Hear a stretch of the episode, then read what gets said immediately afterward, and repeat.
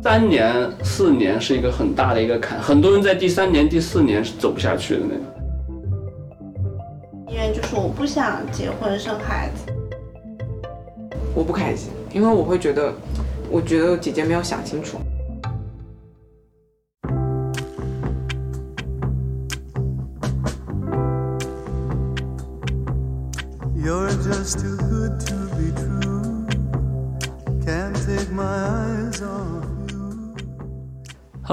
大家好，欢迎收听本期主观漫游，我是龙飞。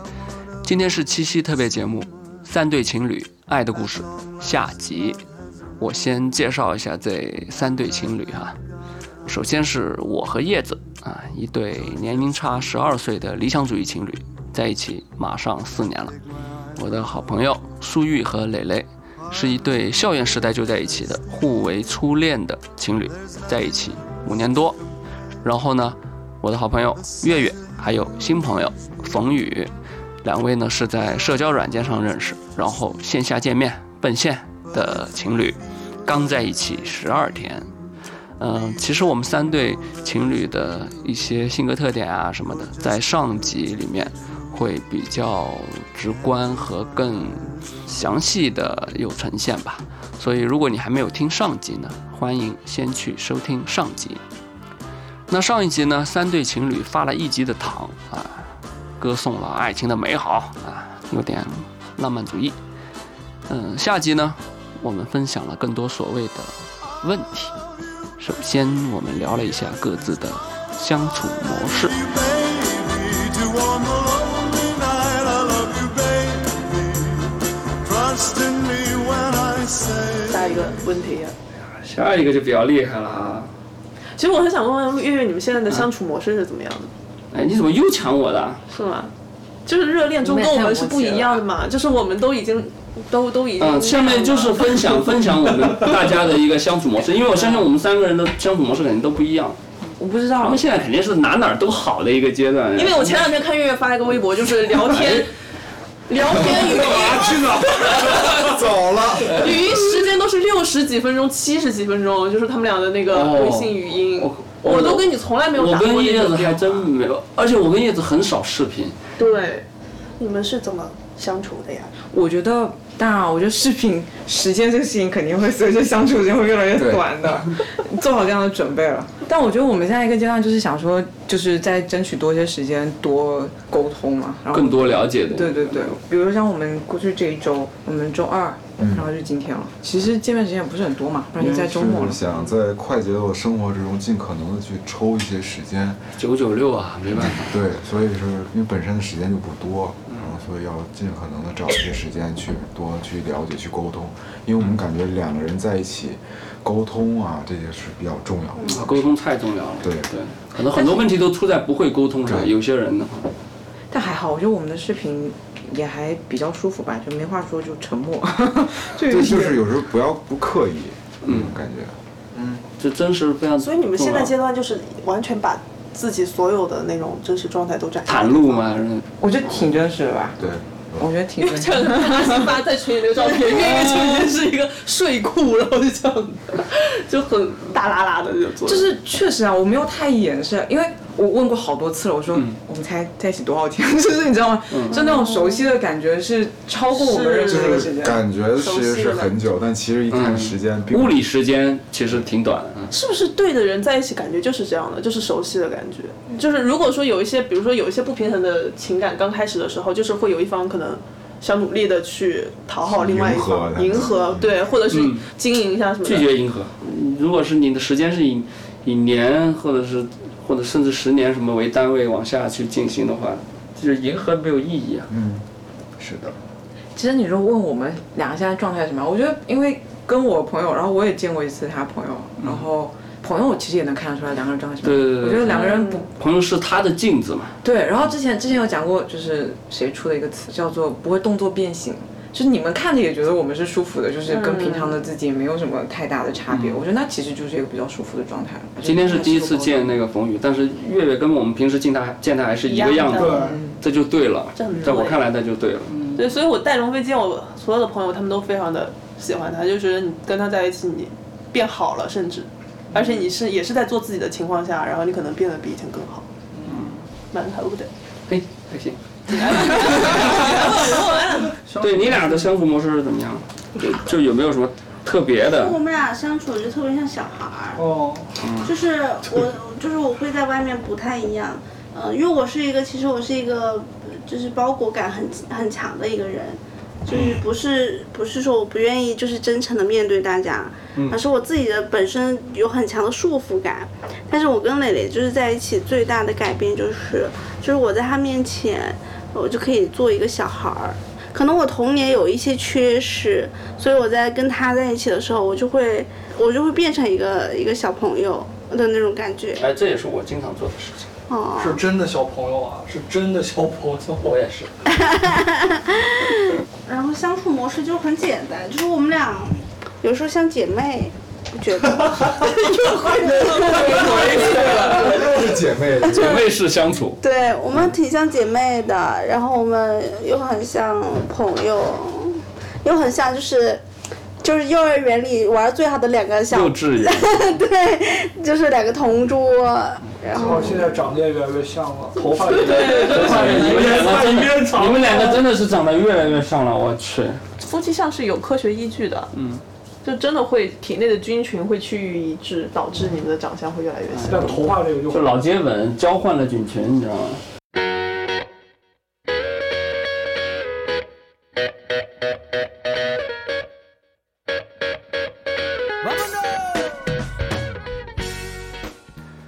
三对情侣的情况啊阶段各不相同，相处模式呢确实不同。月和冯宇感情刚刚开始，他们只想尽可能多拿出时间来相处。我和叶导呢，啊，基本上是朋友式的相处模式。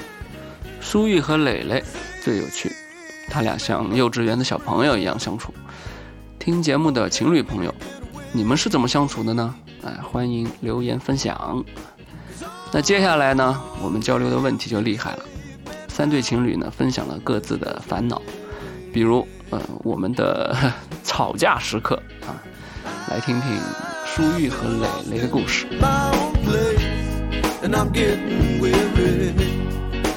那我们叶子是什么相处模式？两个智商不高的感觉人那你们跟现。在也差不多，是不是？对啊，就是朋友朋友的感觉我想听你们俩吵架的事情。对，这就是我下面，哎，这回又你抢，一直在被抢。因为来来去去就这么些事儿，是吧？对呀、把刘胜自己 Q 起来哎了。，你们吵架了没有？先问新人，我们肯定吵过，我们在一起这么久，没来得及吵没。来得及吵。而且我觉得前一年都不怎么会吵，一开始应该会比较少，刚刚开始开始那正好问一下，一般你们第一次大吵是因为什么原因？啊，忘记。但是真的忘了。但是这个也是对于我们俩来说是好事儿，就我们俩不太记这种东西。有时候吵起来我就说，哎，那个什么，忘了，我靠，就是那种，好像以前你也这样过，就那种。因为什最近一么事儿次啊？，最近一次我那，忘了哎，哎，而且是在第三年左右开始的。对对，这个这个问题可能我们四个人会比较多，就是我们你们有没有开始有痒的感觉？就是什么感觉就是现在不是说那个很多说那个七年之痒，因为那个都市的节奏会比较快嘛，都已经都说三年四年是一个很大的一个坎，很多人在第三年第四年是走不下去的那种，因为周围确实有好几个案例都是三年四年就分开，就你们有没有这样的感觉？感觉是就是不那么吸引我，或者外面可能有更大的诱惑这种。呃，不是，也没没那么严重，就 是说你你有没有觉得 呃，你好像啊，你怎么了？你好像说出了更多？是啊，就是因为你们要聊例子都是这样的。不是，不如原来对，就是你可能会对他的意见越来越大了，是这个，你可能就每个人身上肯定都有一些不好的东西，你可能现在你开始在意了，就是好的东西可能会越来越习惯了，就习惯对，好的东西变成了一个习惯，然后呢，缺点有时候会被放你就会苛求想让它放大改。改掉，或对对，者你们会有这样的吗？有有大胆的说，我就是在意，我就变胖，没有除了也没有任何。你这说的是你自己的事儿，你他也想让我瘦。就我们现在都想瘦，这样仅此就没有别的了。那你们最近吵架吵的是啥？也是瘦的问题，不不是，就是你们要什么样吵架，我我其实我们没有过那口角吵起来闹，大大吵那种，嗯，没有，我跟舒玉没有过那种。因为他是一个温和的，磊磊是他是白羊座嘛，他其实很容易就是暴躁，但是他从来不会对我发火。嗯，但我有生过他的气，就是我们两个没有吵起来过，没有吵过架，你会因为什么生他的气？就是玩游戏不理人呐。玩游戏不理人，玩游戏就是沉迷网络。对，沉迷网络，我我只只为这个事情跟他发过脾气，因为我是以前我是一个特别独立的人，我走哪儿什么做什么事情我都自己一个人做，然后但是跟他在一起以后，就慢慢慢变得就很粘人。就变得很依赖对方。读书的时候嘛，他等了我一年，等我毕业，然后那一年在意大利是，对，然后他就跟我在一起以后，他就是很久都没有玩过游戏，然后回国以后呢，就开始就是玩游戏，然后一开始就说，嗯，就说。就一周可能玩一回 什么之类的，就是跟我说不会玩太久的。但是如果当他玩游戏的时候，那我们就是他玩游戏，然后我就自己干自己的。就有可能我无聊了，我想看个什么的时候，我就想跟他一起嘛。但他就是会就是玩游戏，跟他线上的一些兄弟啊，我今天我是奶奶头，就什么什么之类的。你是什么？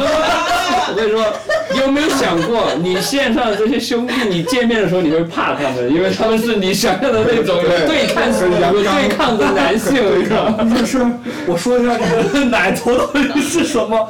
是是我一个治是我是治疗职业，就是给别人加血，然后那个装备是头你怎么在游戏里面也是一个温和的角色？我我这个也没有攻击性。不是我是被骗的，我是被骗的。加血的人，因为当时说啊，你来玩这个这个职业又能又能攻击，又能帮别人治疗，然后就都能那啥，然后我说啊，那挺好的，多面手什么之类的，然后就被骗了，就导致我就玩治疗一直玩到现在啊。对，反正总之呢，就是因为他经常玩游戏，就是不理我，然后我就生气，公开然后投诉。我生气，我就会闹脾气，然后我就会，我就会就是生气，嗯，然后他就会对不起。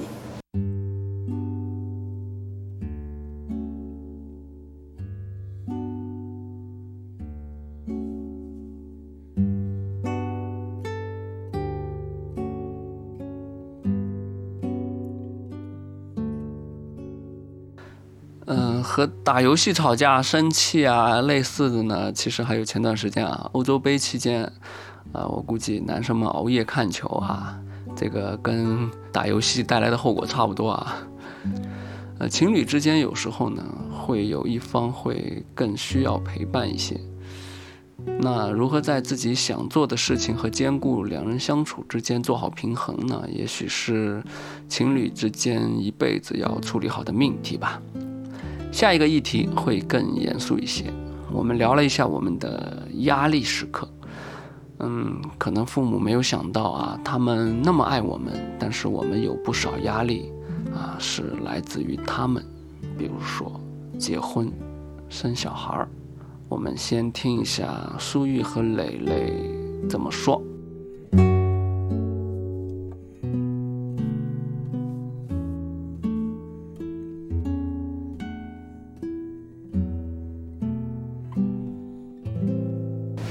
觉得他们俩更像是很纯粹的，像学生时代的爱情情侣相处的那种模式，嗯感觉没有特别多现实的因素跟那种压力真的压迫到你们。就比如说家里说你真的要去买房了，或者你们两个真的要得领证，什么时候给我嗯立刻生小孩儿？就虽然可能也会有吧，但是你们可能没有把它正经列入到自己的考量范围内，你们主观上没有这么去考虑。他们俩还一一还比较天真的那种说的好的东西，还是特别简单的，很特别好。因为我们俩都其实挺不想特别好不想结婚，不想生小孩儿。但是这一块儿的压力家里面还没有传递过来吧？还是家里面理解？有，但他们主观上可以。哦，家里面有传递我。就是屏蔽掉。我们家其实你家有吗？就还好，但是 就他们会说，嗯，然后会有那种 就是大人的那种伎俩，说，哎，今天去参加一个什么别人的婚礼，又随了一堆份子钱，就就是他会用这种方式，但是他一个一随口就说啊，我没有啊，没有逼你啊，如何如何，但是又就是在背后背地里说啊，我他是用用这种相对温和的方式，嗯其实在催你。对，但是我爸妈其实还是挺那个什么，就很很尊重，就是我们这个。然后我我当时我妈还说过一个，我的可能现在记忆特别深的话，就是他很羡慕我们这代人，就当你去找另外一半的时候，是真的会经过很多的考虑，然后是有一个很长时间相处，然后然后有一个很强烈的个人意愿。对，确定。然后即使说你们两个人不结婚，但是两个人在一块儿是非常好的那种状态，就他很羡慕这个。就是我自己主观的意愿就是我不想结婚生孩子，因为我们家里人其实我舅舅啊什么都挺大男子主义的嘛，他们就会觉得，嗯，你一个女孩儿就是什么年龄到了你就应该结婚，你就应该生孩子，嗯，这也是听的比较多的一种。对，就像我之前想读研究生，然后除了一个是家庭经济可能确实难以再承受，我再读一个研究生，还有就是他们会觉得没有必要再去读一个研究生，他说你读完研究生你就三十岁了什么什么的，所以我是尽我是尽可能的，就是不希望被我的长辈影响，就因为我我觉得我自己还没有强到达我可以支撑一个家庭，或者是我可以去孕育一个孩子。我我觉得我还没有明白，就是人生的意义是什么，我就要负责另一个人生的意义，就是我、嗯。我觉得这对我来说太太沉重了，没做好准备。没。做好准备，而且我，而且我其实对未来嗯没有说的是那么充满希望的，因为我觉得现在环境也不太适合生孩子，因为它太卷。对它，而且它就我自己是感觉，我长大以后我是看不到未来的一个非常好的、非常充满希望的。那么我看到很多东西都比较偏负面嘛，嗯，因为我从小就是我父母不在身边，我外婆、我外公带我长大嘛，嗯然后我就会觉得。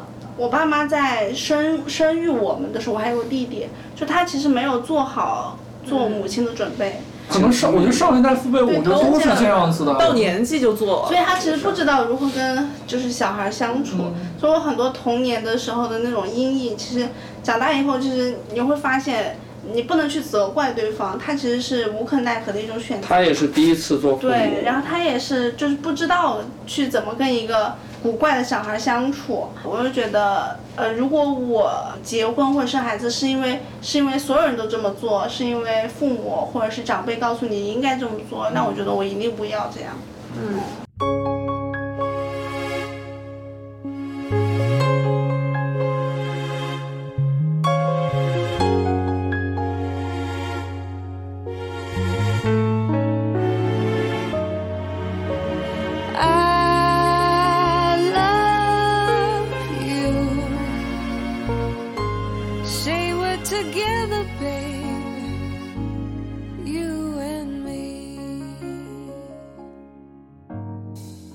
和蕾蕾目前呢不想结婚，不想生小孩儿。我不知道有没有和他们想法一样的朋友，留言区呢也很想看到你们的见解。而我和叶导呢，尽管我们可能想力争做一对理想主义情侣，但是呢，也当然会有我们的烦恼。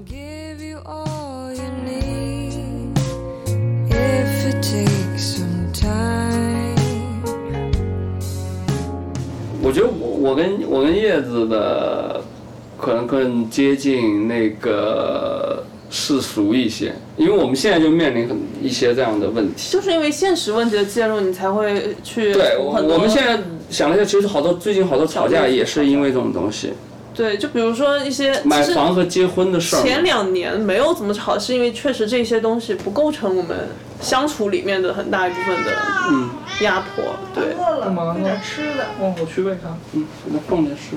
就是我们的问题，反正就是一些比较现实的问题，年龄差呀，然后双方家庭的一些父母的，因为我跟叶子年龄差很大，我跟他差十二岁呢。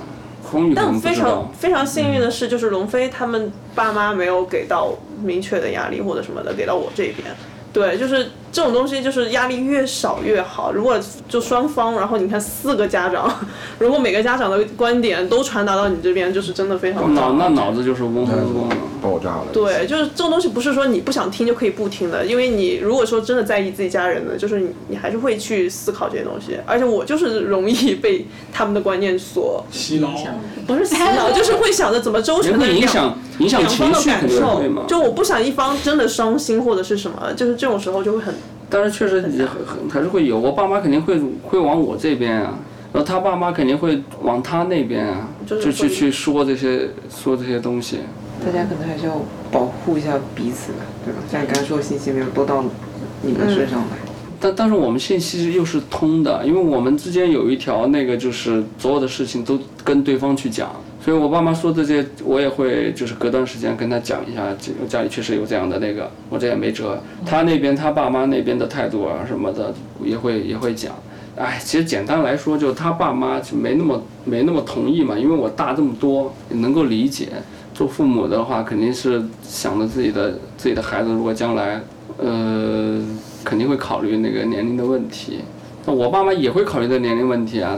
但是我觉得啊，那你这么大了，什么我旁边所有人，就是你说的那个，那我爸妈参加的那个就更多了。对，他现在参加的不是那些孩子的婚礼，是那些孩子的孩孩子的满月酒，是吧？他们是参加的是那些小孩的满月酒的的事儿。然后家族里边跟我同辈的那些都已经一个两个了，什么这种情况下，你家长就不会站在你，其实真的无法共情到你这边了。就是他也只是听你说，觉得这个人不错，但他不不可能百分之百放心，因为他也不知道这个人到底是不是好人。对，所以他基本上我爸妈现在对我的态度就是，他选择相信我，就相信我的判断。嗯，就因为他们跟龙飞的相处也很有限，就上次去见了一面，然后也喝个大醉，也根本也没有聊什么，就吭吭先把自己灌醉，就是以表诚意。做去有一个标准的操作啊，一上去就咣咣敬酒，然后就提前对，倒在了桌上，提前倒在了桌上，对稀里哗啦。就是也没有好好时间好好聊，所以我爸现在能转变也不容易。其实我设身角度，就是从我爸的角度去想，他那么一个古古板固执的那个年代过来的人，哎，他爸就是你最喜欢的那钢铁直男，他爸就是李云龙，天哪，他爸就是李云龙，对，就是你让一个李云龙去转变他的思想，就说我尊重你，你你什么时候结婚准备好你就结结婚什么的，就我觉得挺不容易的。对。就我觉得也是时间带来的吧。他也说，反正你们也这么长时间。我觉得这个对我们也是一个，也是一个考验，要去过这些坎儿。我觉得也、也很正常。你不经历这个坎儿，你会经历别的坎儿，坎儿肯定是少不了的嘛。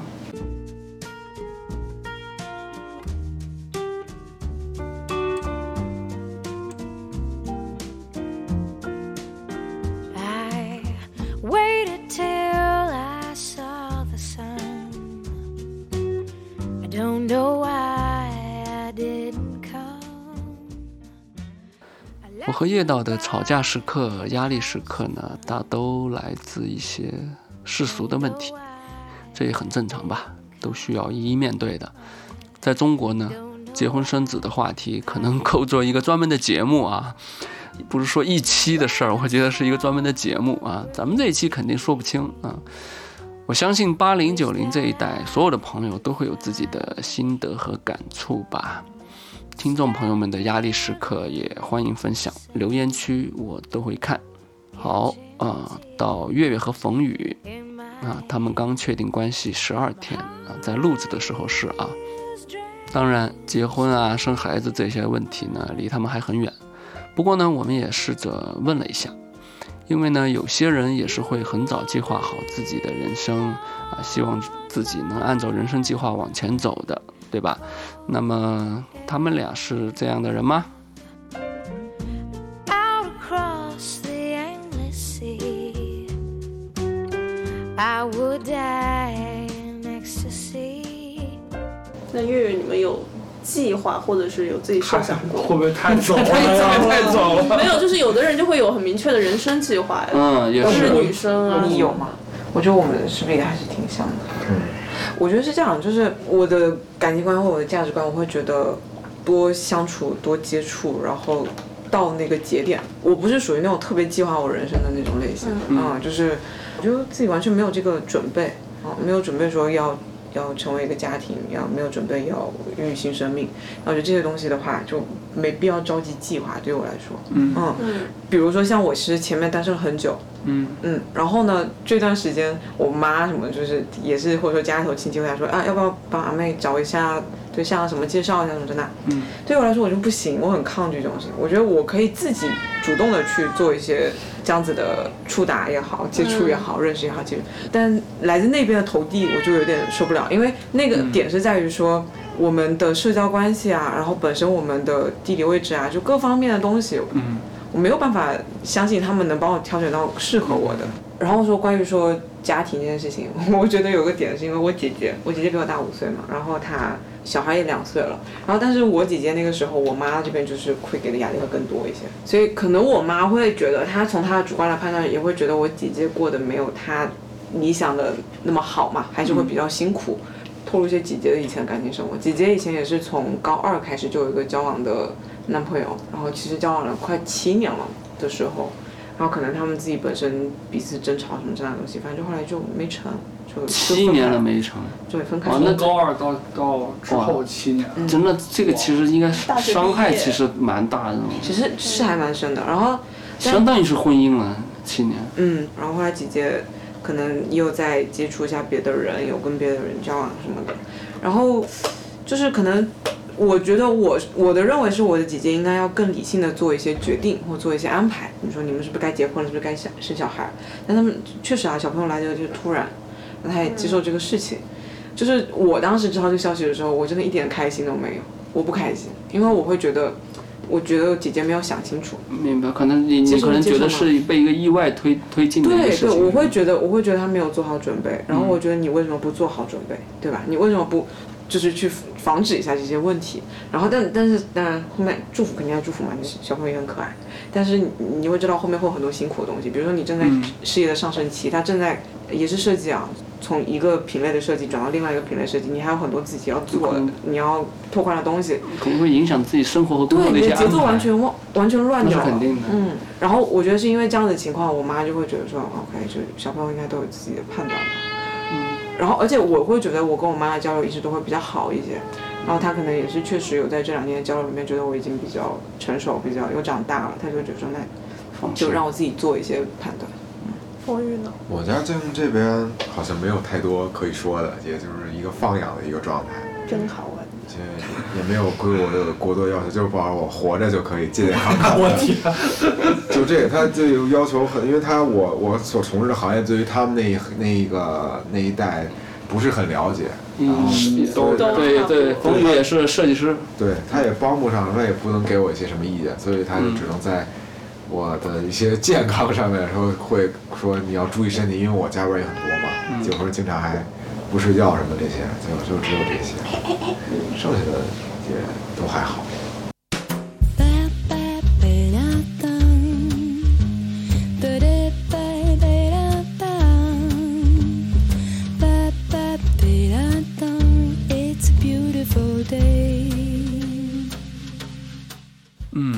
特别谢谢月月分享了自己姐姐的故事。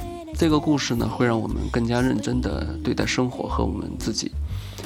我们前面聊了一些父母对年轻一代的影响。我个人的观点是觉得呢，父母和孩子互相的不理解呢，一方面因为父母可能不知道他们的世界和我们的世界已经不一样了，或者不愿意接受这种不一样。其实呢，是因为中国太快了，导致呢，他们依旧会用他们世界的标准来要求我们，这样两边的沟通变得难度就增大了。另外一方面呢，在孩子方面，嗯，怎么说，我们这一代肯定比上一代，呃，物质条件等各方面是要好、要幸福的。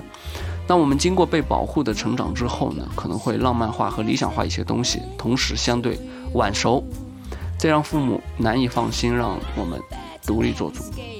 所以解决这个问题，可能最好的办法，哎呀，要说这个都俗气了啊！我觉得年轻的朋友，请变强吧，变强解决一切。那么怎么变强呢？哎，我也不知道哎，感觉这个也是可以专门开一个节目的，一期没法聊啊。那咱们留言区聊聊吧，比如说，哎，有没有什么项目可以丢过来？哎，你看，我可能会立马就又变成一个俗人啊，感觉变强好像只能聊项目啊什么之类的，但确实，感觉要变强，是不是就只有去挣钱呢？我们可以聊一下这个，在留言区。好，节目的最后一个话题就厉害了，哇，情侣互爆缺点，太刺激了。哎，你不是说让我们互揭短吗？互相揭缺点吗？黄秋点刚说了，说有没有养什么，他们又不说。那我还没报你的缺点。哎，叶子要报缺点了。啊，是报缺点吗？哦，来那我还说什么养，不是缺点，哦，那行，那来报缺点吧。一定要说出一到两个。就是在一起这段时间，有没有发现对方的缺点的点，而且是自己要在意的？谁先说？这个时间短的要不先说，你们这么短时间有发现吗？或者困惑，你先说缺点？你这样怎样？我你说你说，因为某种程度上，你在我的环境的介入是更多的。哎，你见过他的那些朋友了没有？我见过朋友，但哦比如说家什么之类的，你来过吗？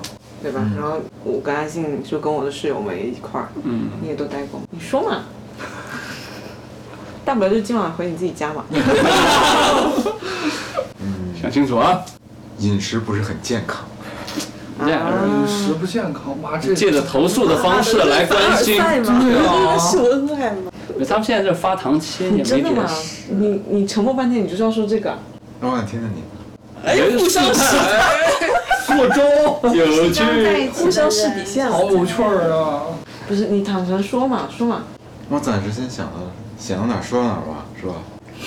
暂时想到就是。饮食不饮规律加油，月月加油！完了完了，让我想想，你们要不先说，让我想一想。哎呦，哎呀，还得想想。不是，确实确实，可能他们在一起时间也还短，现在也还在广告广告包装期呢。那。那我们先你们说吧，你们我们先说啊。来，叶子说，叶子叶子起的头，你来。我昨天还在那儿留意这个点，他有一个特别烦人的癖好，看电影，包括看综艺吧，就是可能一些好看的综艺或者什么的哦，他只要有一走神一个点，一定不由分说倒回去，啊，这怎么了吗？你看，很气。磊磊，你是我最好的朋友。磊磊也会这样，而且磊磊会就是你们这是好朋友对，这很就是如果听到一首音乐特别好听，他会暂停或者往前倒，然后拿起网易云听歌识曲。这个还行，这个可以理解。啊，是不是一样吗？他是他是那种就明明看的很正常，哎，等一下等一下等一下，就是他走神了，或者是他怎么了，就是哎没留意到什么什么什么，然后就咔倒回去。也可以啊就啊。是遥控器的作用就在这里。不，就是你没有顾及到我的感受，你没有说，哎，我想倒回去，就是什么话都没有，他就是咔就往回倒。就你作为一个沉浸式观影的人，或者是有时候看综艺真的很烦，就是那个无聊的片段要再重复一次，就是明明就是下个饭，就一定要倒一下。有这么大的怨气。每次都有，这不是偶尔的，他就是每次看片儿都会倒几次。但后来我发现他可能有意识的意识到这一点了，就是我昨天晚上就说你还有一次倒回去的机会，他就说哦好的。还有一个就是很固执，就是他吵架的时候他会啊哦他吵架的时候非常情绪化，就是他吵架就是情绪的事情啊。他就会乱枪，就是扫射，然后他会把以前的一些莫名其妙的事情又扯进来，然后就搅在一起跟你吵。然后我就是属于那种就事论事，就是这件事情是什么，我就一二三吵清楚，然后那别的事情再说。他就会搅在一起，然后我也不知道他到底在说什么。吵架就是不讲道理才吵架。但是很少看到男生滚雪球的吧？一般都是女生吵架的时候，啊那你上次什么什么这种话，一般是女生可能会做的。刚刚说当我滚几滚雪球滚两下，我自己因为记不清楚，每次滚雪球都失败啊。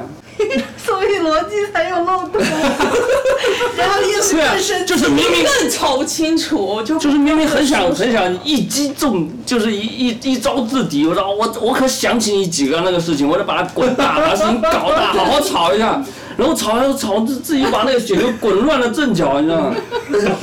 因为记得不是，就是记得不是很清楚，但记住几个，然后拿出来，然后后来因为好像缺乏一点逻辑，就那个对，就是会变成三四然后又不搭嘎的事情。就滚得又不太滚的时候太好。你下次吵的时候就直播吗？就是收一个弄一个音频素材，我觉得会很好玩。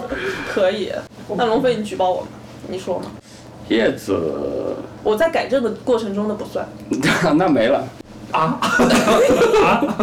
没有。我可是在改。叶子所有的问题都来自于一个，就是因为他太不知道，下次找他去测一下智商，他好像智商确实是有点高，就他从小就比较聪明，就学习什么的就比较比较好，然后家里面呢就比较得意，所以呢什么东西都顺着他，就是有这一点，他就是他没有遭受过那种逆境的逆境的东西。命好命好，他就一直太顺了，学习上也好，什么样也好，你看工作上也好，一毕业夸到这儿，然后同事们呢也相处得好，就是他没有什么特别让不让他顺心的一个事情羡。慕啊！包括谈恋爱也是这样，就是找到也没有很大的一个嗯波折去遭受什么东西。有啊，你不就是？哎，我我就滚雪球，我也没滚成功嘛。他最大的问题就是因为他太顺了，所以导致他很多注意力都在自己身上，对其他的东西关注会比较少。但是我的经历是因为我老就是有一些挫折的东西，我的所有的东西都是从挫折里头找乐趣这样过来的。嗯，龙飞确实会乐天派很多，苏玉呢？嗯，想想，欲言又止。我觉得磊磊就是因为磊磊是一个，就是他他什么情绪他会比较容易外露的一个人。就比如说，当他有呃压力或者他觉得一件事情不对的时候，他就会他就会讲出来。但其实我的性格就是我我不太会去去在乎这个事情到底是谁对谁错，或者是这个事情它到底有多负面。我我是尽量会屏蔽这种，因为我自己本身其实是个很负面的人，但是我内心里又有很很阳光的或者是很积极的东西，让我去自动想屏蔽掉一些东西。所以我不太会跟我周围的人传递负能量嘛，也不是负能量，就是那种我不太会去抱怨一件事情。但是磊磊刚刚跟我在一起的时候，他就会喜欢抱怨一些事情。嗯我我觉得他可能多多少少我们彼此之间会受到一些影响，所以他后来就变得嗯，这种抱怨就变得少了很多。我我可能最近由于就是一个是换工作嘛，然后还有别的一些事儿，可能最近又有一点，但是我其实知道我了解自己，但是有些时候这个东西上来之后很难控，很难控，但是我我有有在控制，有在不要让自己太那什么，嗯。但还是会有就偶尔很不小心就会露出来，嗯，这样，对，因为他遇事是那种会比较有有情绪的那种，嗯然后我遇事我是会比较压制自己情绪的那种嗯。类型。哦，我刚刚想了一个，就是我明明觉得就那个口罩会更好用啊，为什么？哎，等等会儿，具体的东西出来了因。为我们家口罩就是在疫情没有那么紧张之后，就是我来买嘛，然后我买了第一批，然后就他会抱怨说那个白色的分不清正反，啊，然后就买了蓝色，然后我就买了蓝的，说蓝的就好一点，然后他又说，然后最后也不戴，然后开始戴白的，我说那就戴白的吧，然后我是觉得普通口罩会勒耳朵嘛，然后我就换了，我最近又换了一个，就是它没不勒耳朵那种，就是软一点，然后最后觉得太大，然后它没法不这样拉下来。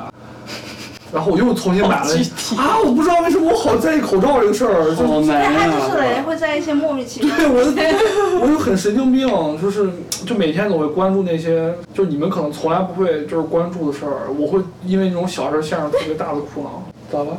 小甲虫嘛，家里有植物没事。哦，一只小虫子，徒手抓虫，其他的原谅你了，可以吧？可以其他就过了没。没什么了。好好饿哦想听他们的。再说，你们这是初步沟通阶段哦。我我觉得是这样，就是嗯，让我想想，因为因为确实我们现在能够这样子非常直接的相处，我觉得我们已经算是比较比较没有在设防，或者是平常交流比较坦诚的一种也叫状态对对对对。然后但是呢，我觉得大家都在一个互相接受跟互相磨合也好，什么都在一个这个阶段，所以你说具体一些什么。觉得缺点什么，我觉得没到那个程度上。我因为我自己也是比较爱自省的一个人嘛，反正至少想是这么想的。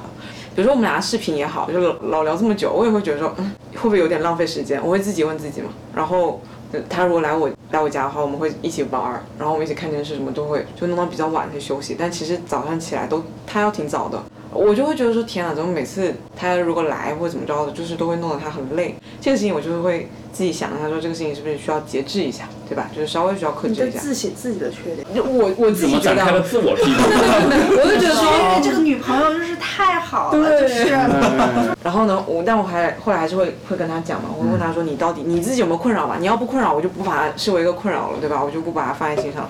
我觉得我还是有在多做沟通这件事情对。他现在如果说出一些其他别的东西，可能就是会一个大生气。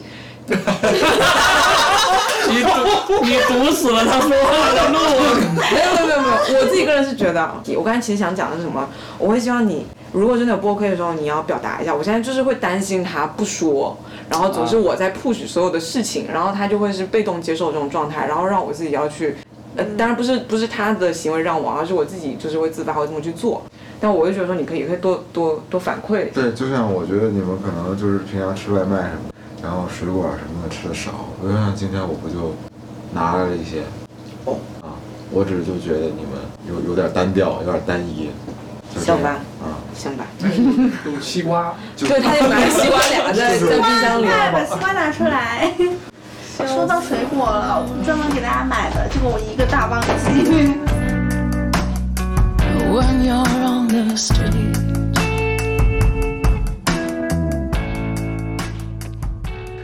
最后，我们心平气和地吃起了西瓜，结束在了一片祥和里。其实呢，人无完人嘛，有缺点很正常的。情侣相处久了之后呢，各自的缺点其实真的是一览无遗。其实我个人不太相信缺点这个东西是能真正的改掉的，也没有必要。